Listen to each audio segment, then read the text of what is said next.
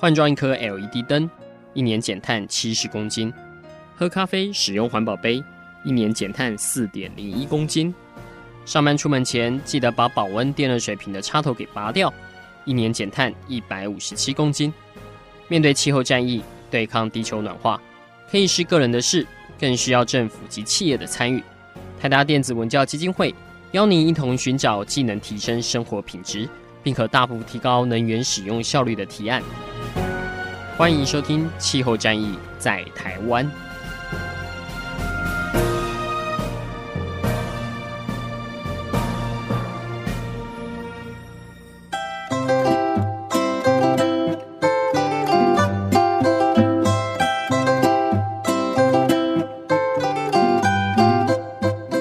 各位听众朋友，大家好，欢迎来收听今天的《气候战役在台湾》，我是主持人台达电子文教基金会的高一帆哈。那我们今天现场邀请到了两位来宾哈啊，今天这个来宾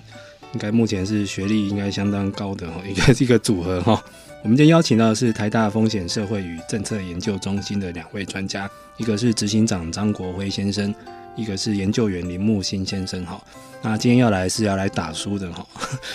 大家可能听到以前我们帮人家打书、打片什么的。那不过今天这一本知识浓度非常的高。呃，大家如果去 Google 一下的话，台大风险社会与政策研究中心哈，我们都简称它风险中心哈，在台湾最近几年这个迈向低碳社会的倡议上，或者是很多跟环境相关、节能减碳或能源转型的议题上，其实发生是非常的积极这样子。那也是我们台大常常常年啊、有这个友好关系的一个合合作的研究单位哈。因为他们出了蛮多的报告跟，跟呃，包括像这一本书，都是我们一个取经的对象。他们今年新出的一个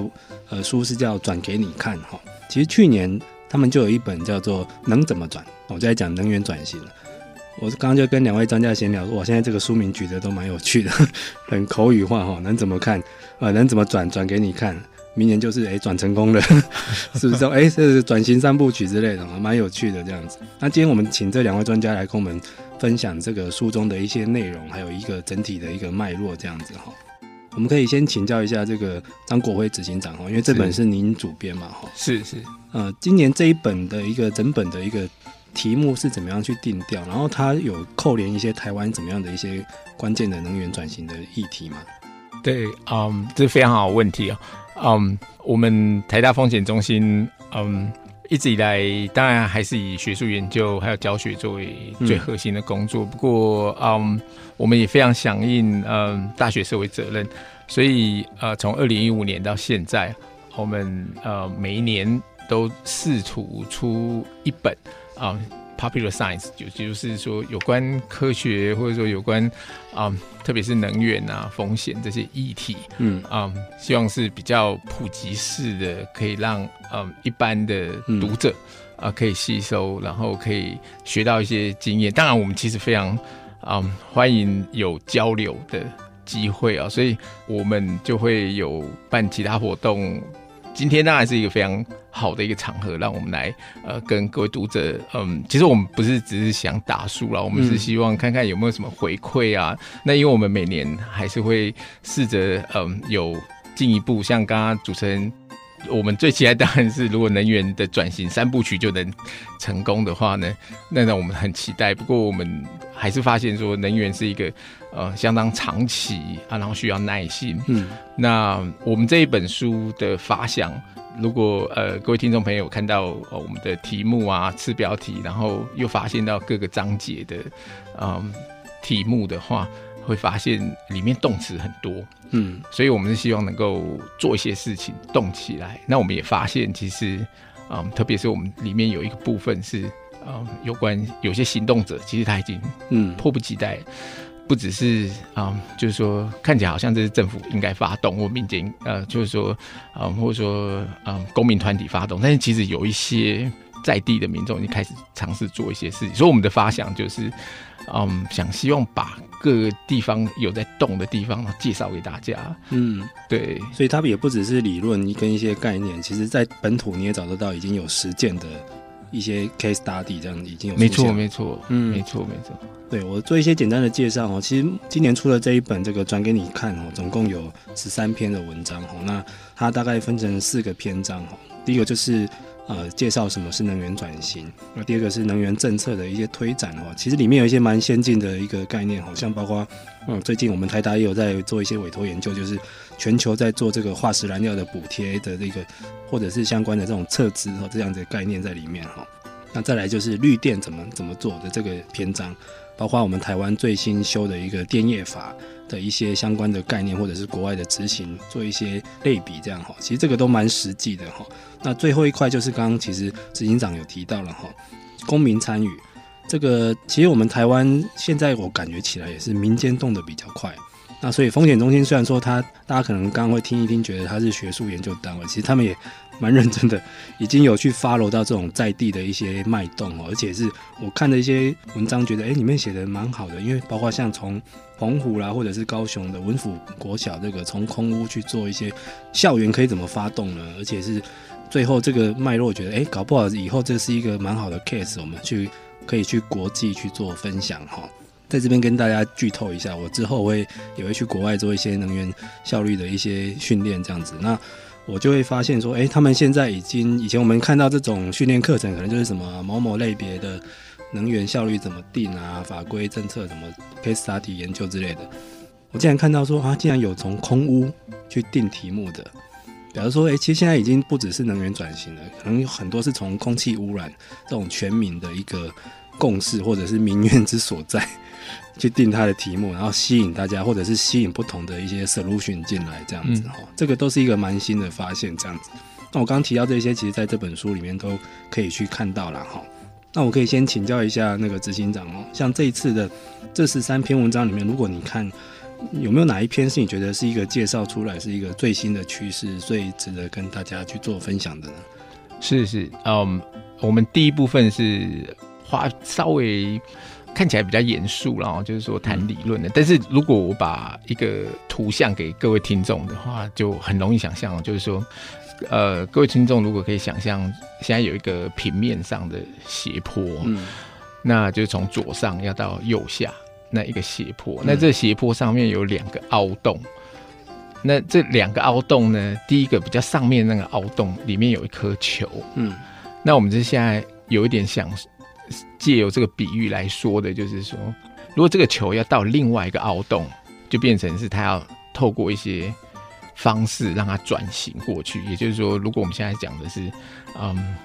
大量使用化石燃料啊，嗯，然后空污的问题啊等等这些，那我们试着要把上面的，就上面那个凹洞的球，也就是那个球，如果我们把它想象成是我们的社会的话，嗯，那我们想要把它 push 到另外一个凹洞去。那我们可以怎么做呢？那以往的方式，或者说过去的历史经验来看的话，很常出现的就是可能有很大的变化、嗯、变动，所以那个球就会晃来晃去。那某种程度来讲，就是现在大家很喜欢谈啊，比如说任性这件事情，嗯、但是其实在能源转型这件事情。韧性不是一件好的事情啊。我们通常讲韧性是说，我们譬如呃面临自然灾害啊，我们可以赶快恢复。但是如果说面临这种啊，我们自己人类社会可能给我们带给我们自己的危机，我们还很让它有韧性的话，就表示我们很难再做进一步。从现在的这个危机跳脱到另外一个嗯典范去，所以嗯，过往就是说社会要从上面那个凹洞跳到另外一个凹洞，可能就是很大的变化，很大的剧烈变化，然后会造成可能比较大的震荡。嗯，OK，那这个当然有可能刺激我们。换到另外一个典范，但是我们现在想要做的一件事情，就是说，在这一本书，我们试着要做一件事，就把上面那个凹洞，像那个凹的地方，看看是不是用一些政策，或者说公民合作，或者说我们做一些嗯，anyway，就是积极的事情，把那个凹洞慢慢往上填，就是一些比较 smooth 的方法，不要是那么剧烈的。刚刚讲那个凹洞，我就觉得 其实蛮像这种医学上都说什么休克疗法，你是要。你一次让全民都痛到，然后社会动荡不安，然后以前就说啊，就是搞革命还是出大事了之类的。对，像我以前去欧洲采访，我记得我去丹麦采访过他们能源转型的东西，他们就会说啊，什么一九七几年那个石油危机的冬天，因为那时候石油太贵了，然后全部车子不能上高速公路，你看到一个空荡荡的高速公路，嗯、哦，你还远远的看以为是个溜滑梯什么，然后就是前面有警车挡在那边阻止车子上高速公路。然后他们那时候冬天非常冷哦，他们的能源转型还遇到的问题，不是开冷气或开车，还要暖气哈，所以他们的经过那一年可怕的寒冬之后，他们就全心要摆脱石油这种东西。是，但是你会觉得，哎，我们台湾需要经历吗？需要这么恐怖吗？哦，每天都八一五大大停电，这样很恐怖。所以这是刚刚执行长提到了，就是他们的想法是说，让又透过一些政策的方法或诱因，让我们的社会朝向这个能源转型更 smooth 一点哈。没错，这就是一个基本上这本书的概念的用意是这样的哈。好，我们先休息一下，下一段我们再来请教两位专家这本书的一些精华内容。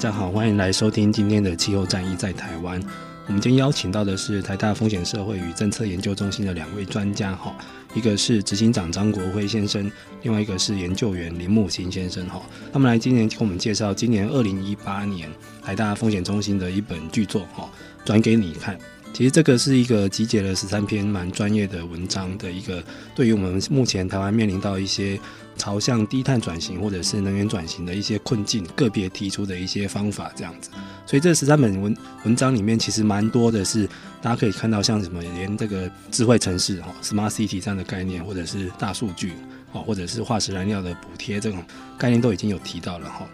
那在这边帮帮他们宣传一下，其实去年他们就出过一本叫做《能怎么转》哈。所以这个感觉上，每年这个能源转型的一些相关的概念，都会有一些新的趋势出现哈。那其实这本书我觉得是一个很好的，就是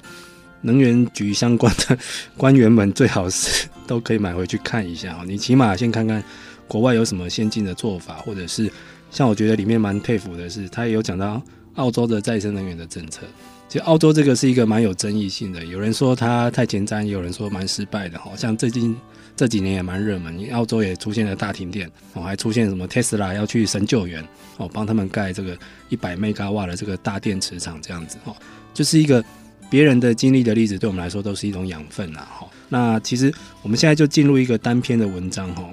我们今天邀请到的研究员林木兴先生，他就有在其中一个篇章是绿电怎么做，有贡献了一篇文章，哈。这篇文章谈到的是一个台湾目前这一个进行式，哈。大家知道，我们去年初，二零一七年，我们的电业法哈，五十年不动的电业法，去年修完了。好，我们先请木星来分析一下这篇文章哈。这边叫做《电业管制机关及其能源转型能耐建构》。木星可不可以先读者介绍一下它大致的内容是什么？嗯，我首先要讲一下，其实这个其实是我们那个风险中心每年都会出一本这个风险分析报告哈。那能源转型这个系列，其实今年已经是。第三本了，对、嗯、对，那那其实我们中心的这个主要的研究主题，刚才那个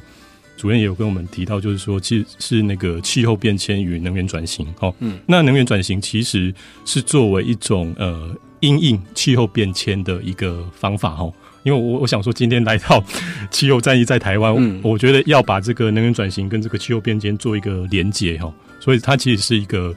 呃，方法就是能源转型作为一个因应气候变迁的方法。然后电业法哈，电业法其实刚才主任有提到，就是说其实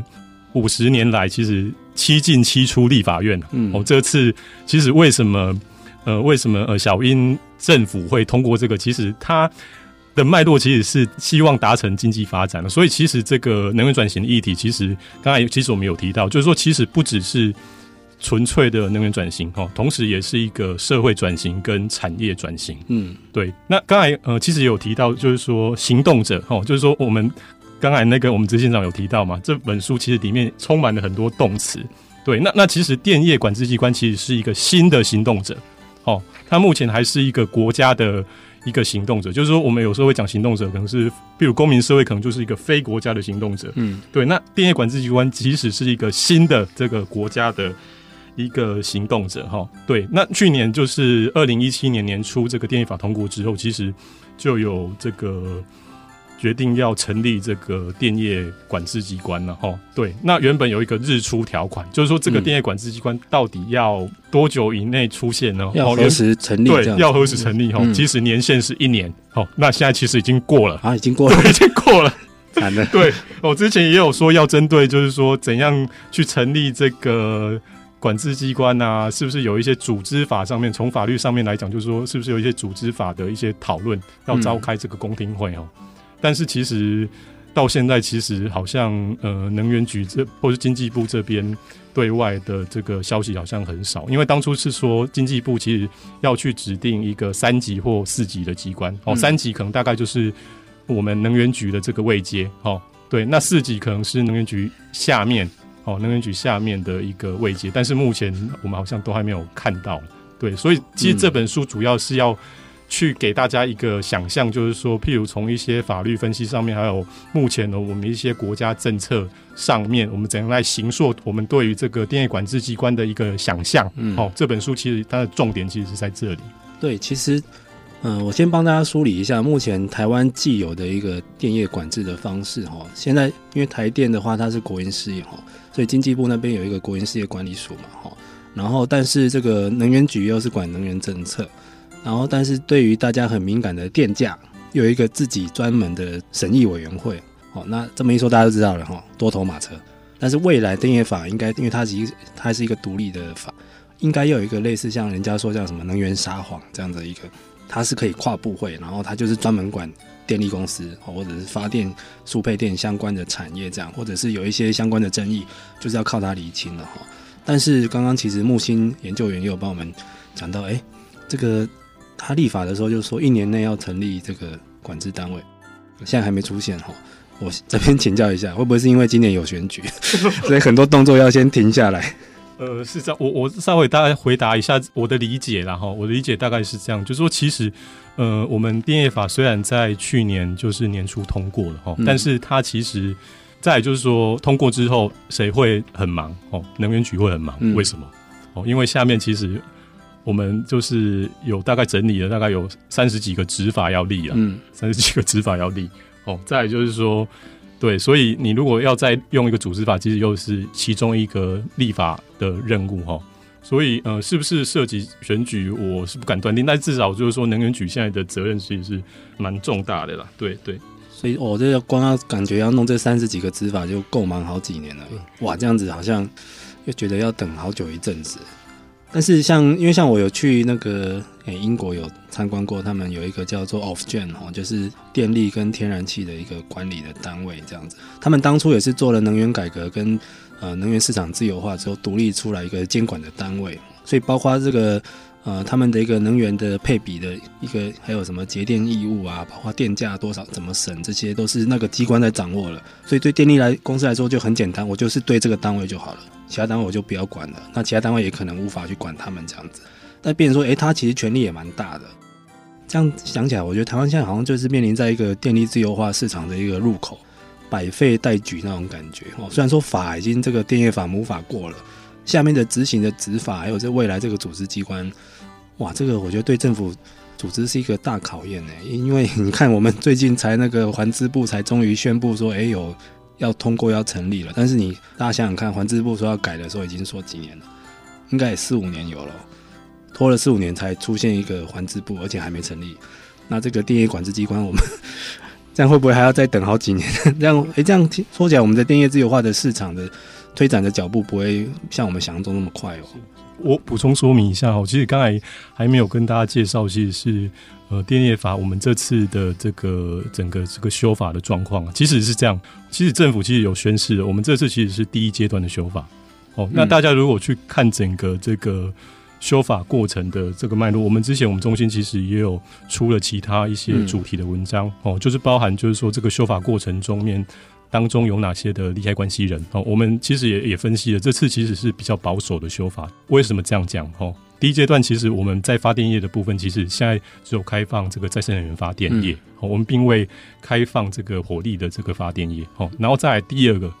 讲到这个，刚刚也是讲发电嘛。如果我们讲发输配售，我们现在讲到输配的话，哦，其实我们这次现在政府其实跟我们讲说，这个台电要长网分离了，但是我要在这边指出的是说，我们这个分离是弱的，弱分离。嗯。我们当然是讲台湾的这个电力法的案例没有错，但是如果你比照国际来讲的话，我们的分离是弱的。我为什么这样讲？就是说六到九年之后，这个时间又拖很长。六到九年之后，台电哦，它要在自己内部成立母子公司哦，但是这时候发书配售，这个基本上还是一个。母子公司的形式啊，所以基本上他可能之后在输配上面可能有球员兼裁判的一个状况。那这个对于电业管制机关来讲，会形成一个公平竞争上面管制的难度。好、哦，刚才其实有讲到这个独立，嗯，它的独立与否的问题。刚才讲到电价的审议不是这个管制机关的权限嘛，嗯，对。但是现在如果面临到这个国营事业的这个整个组织的问题，其实也会影响到这个管制机关的难度啊，管制难度。这个听起来就蛮。突然又觉得蛮遥远的，六到九年后才台电才分拆，而且是一个比较弱分离哦，它还是基本上同一家控股集团啊。好，大家先不要悲观，我们先休息一下，下一阶段我们相关的问题再来请教两位专家。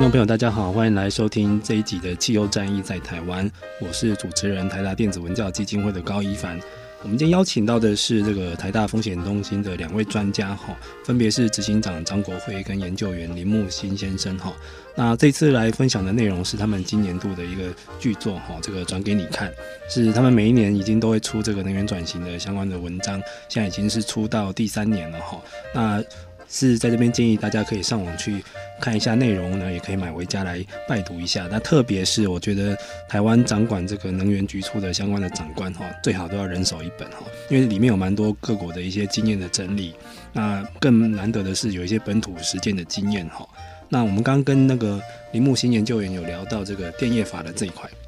这个电业法这个去年哦，在通过的时候真的是哦，那时候应该。周遭蛮多朋友是欢欣鼓舞，我觉得啊，台湾的能源转型啊，或者是电力市场自由化，终于迈开第一步了哈。但是我们刚刚这样聊下来，觉得目前也才迈开一步而已，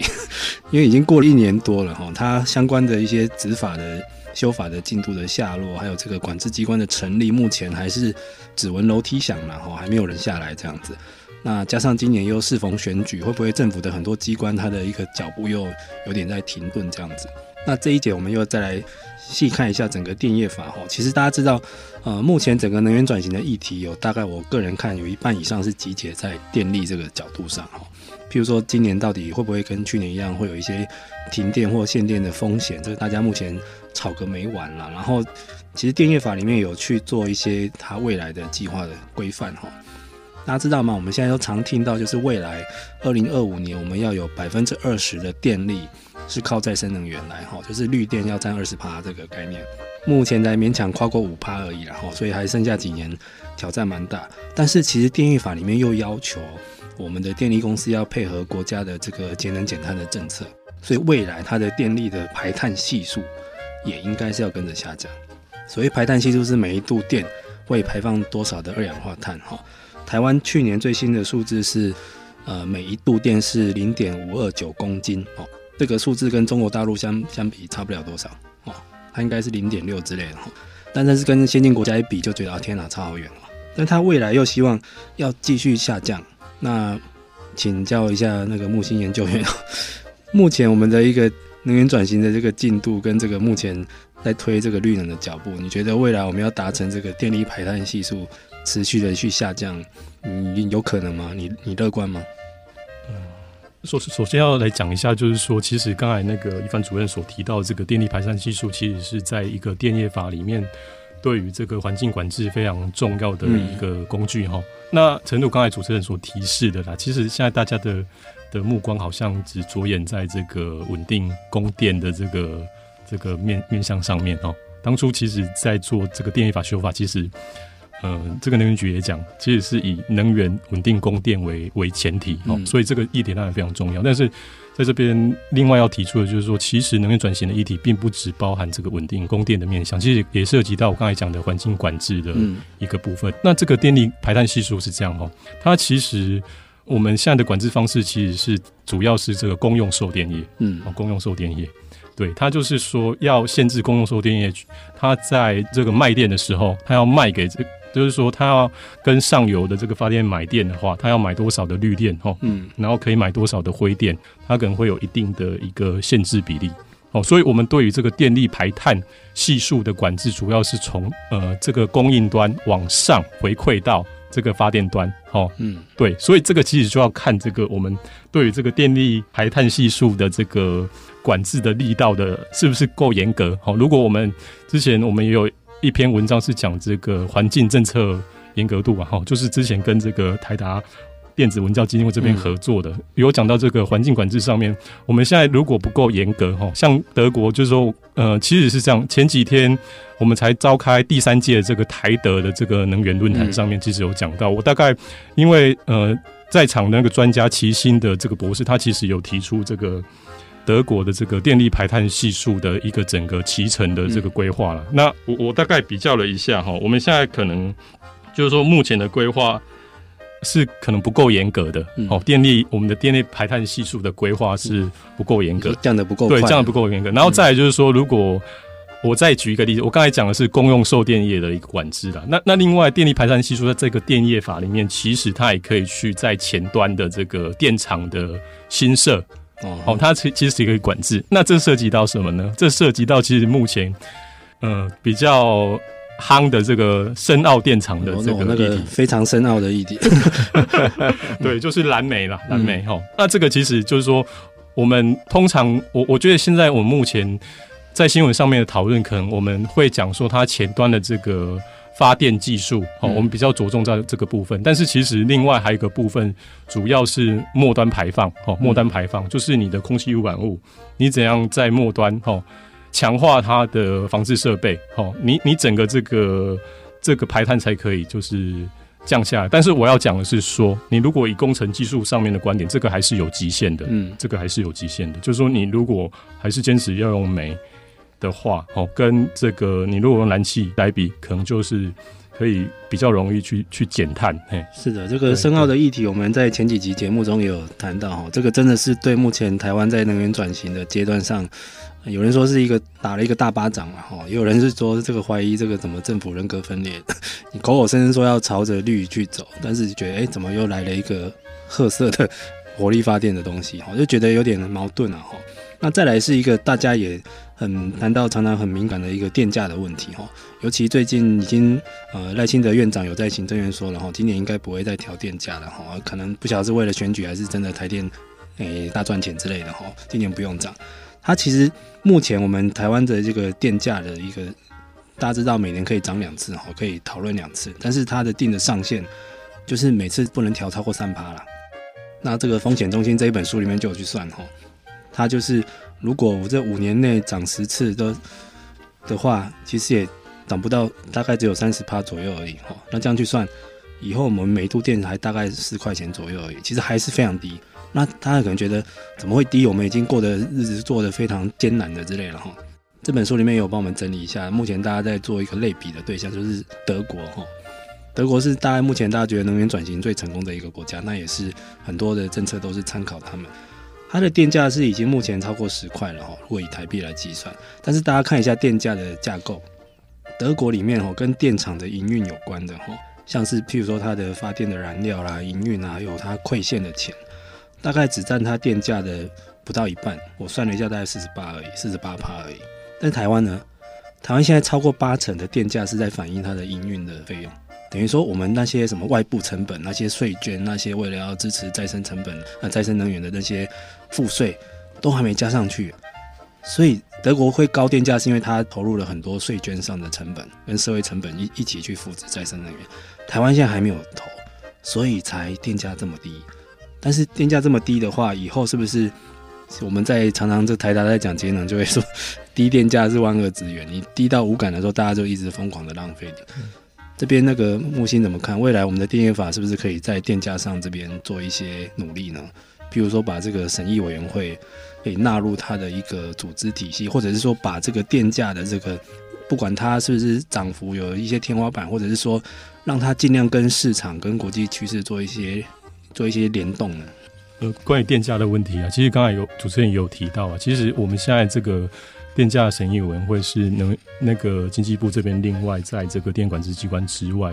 去设立的，嗯，就等于就是说你把这个电管制机关它的权限其实非常的限缩哦，非常限缩，嗯，然后再也就是说这个。这种委员会的组织会有什么状况？就是说，你可能比较没有固定的一个任期，比较没有固定的任期，就是在交给社会贤达去处理了。对对对，就是说，在这个独立性的这个保障上面，嗯、就是说，这么重要的这个电价决定的议题，它的任期可能就是没有没有保障，然后也不是一个独立的机关来、嗯、来行使，可能会有这个问题啊。然后再就是说，我。目前政府的政策大概就是说，让这个再生能源的价格可以低到跟我们目前的价格去竞争。但是我觉得这个就是要时间来证明。就是说，如果你没有透过一些譬如核废的处理的费用，把它纳到这个电价里面，目前我们核废的这个处理费用其实是没有在电价里面。有另外有一个基金在做这个事情。对对所以其实并没有完全的这个环境的外部成本，并没有完全的在这个电价上面去做一个显现。是的哦，好，讲到这边，大家可能听起来觉得蛮沉重的哦。大家先休息一下，下一段我们马上来给你光明面的东西。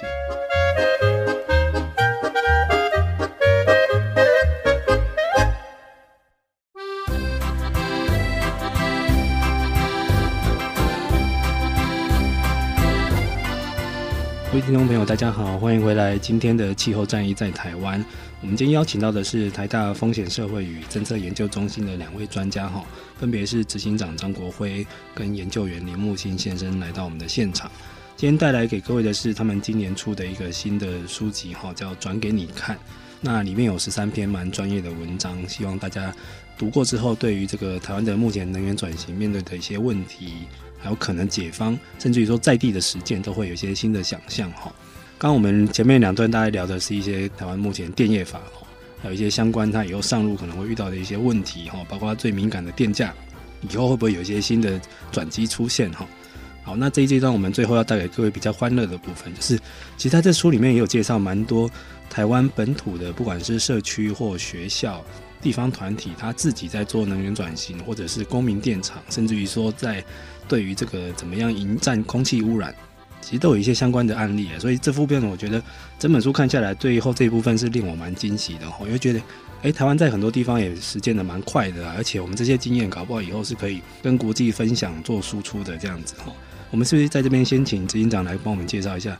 呃，我在里面有看到一间高雄的一个小学，他去师生团结起来迎战空屋的这篇文章，可不可以请执行长帮我们介绍一下？好啊，嗯，这一篇嗯，确实我自己觉得很有趣啦。那嗯，也很佩服嗯，这么小的小朋友，就国小学生。嗯，那有时候我们大人会常常希望，嗯，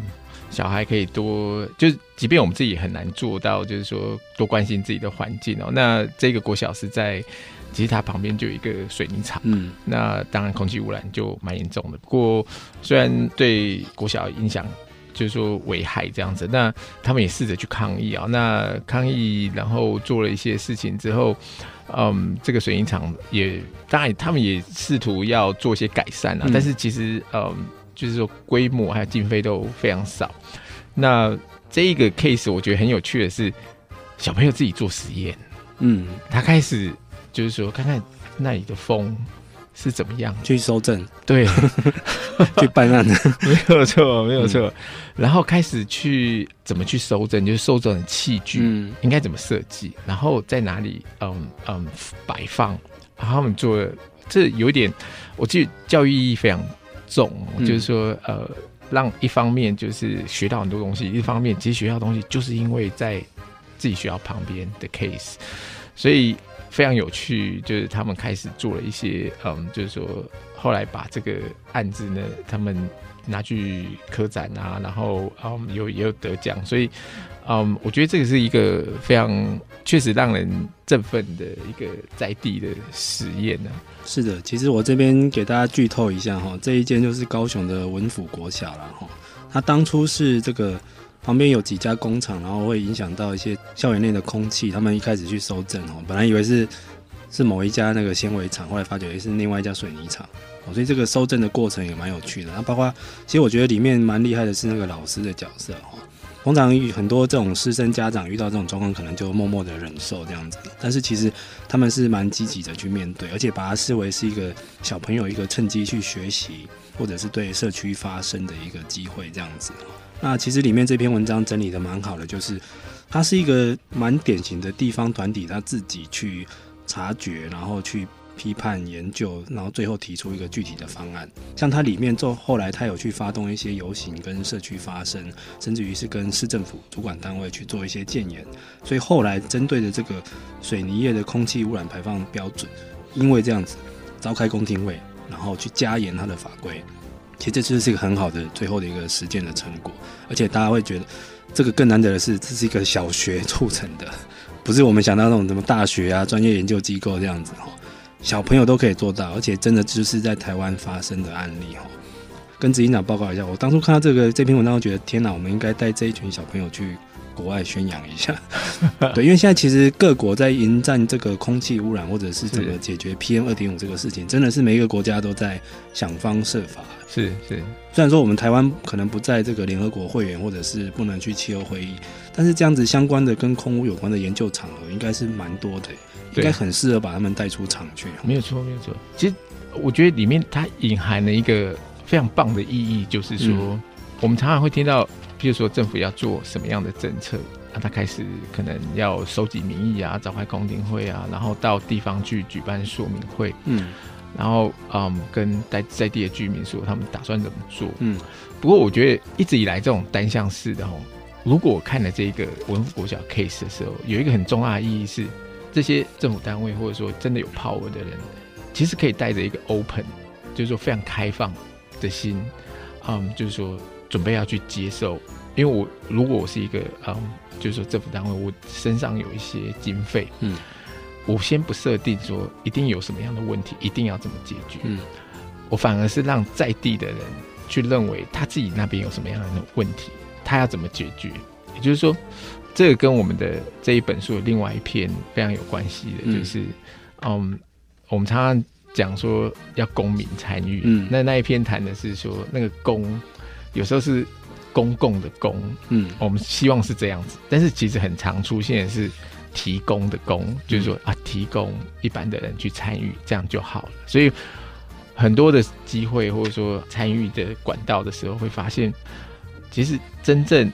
有创意的公民可能会被代表，嗯，就是说，当然公民团体很多会呃非常有创意，会做一些事情，但是有时候公民的创意呢，可能是可以激发出来的。我的意思是说，像文府国小的这一个 case，很重要的一个是，嗯、他其实自己有自己的行动力，他自己有自己的想法，嗯、他怎么去定义问题，他怎么去解决问题，是原来。的政府机关，他们可能都没有想到过的，嗯，他们只是很欠缺可能一个机会或者是一点，其实经费是非常的低，其实是可以 open，就是说政府开始 open 说，哎、欸，我带着一个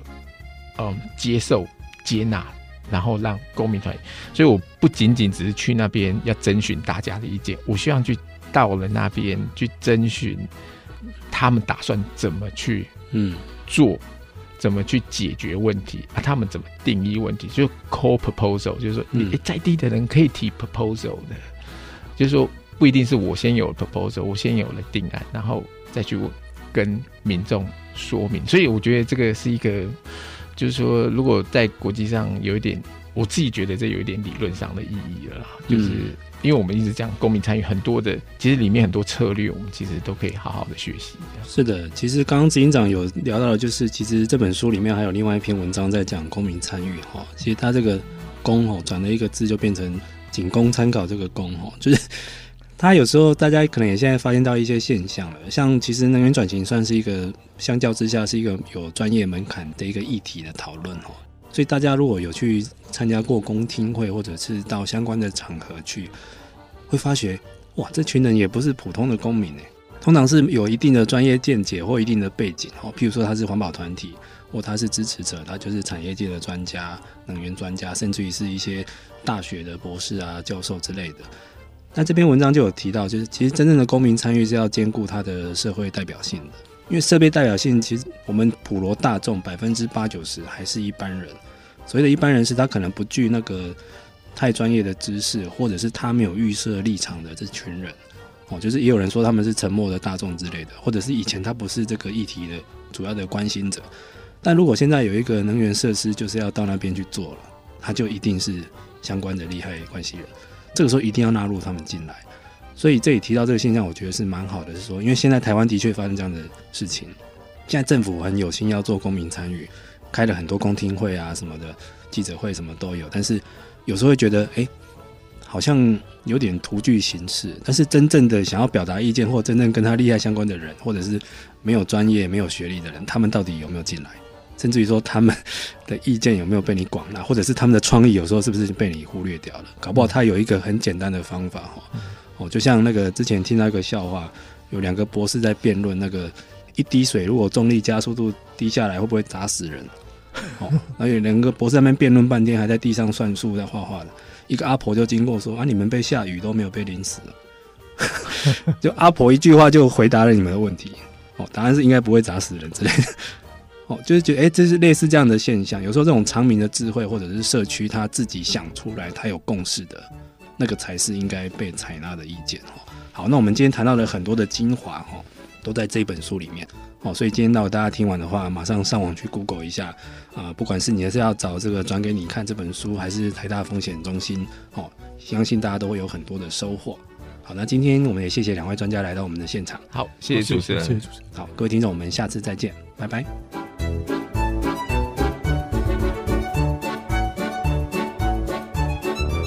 以上节目由台达电子文教基金会独家赞助播出。台达电子文教基金会邀您一起环保节能爱地球。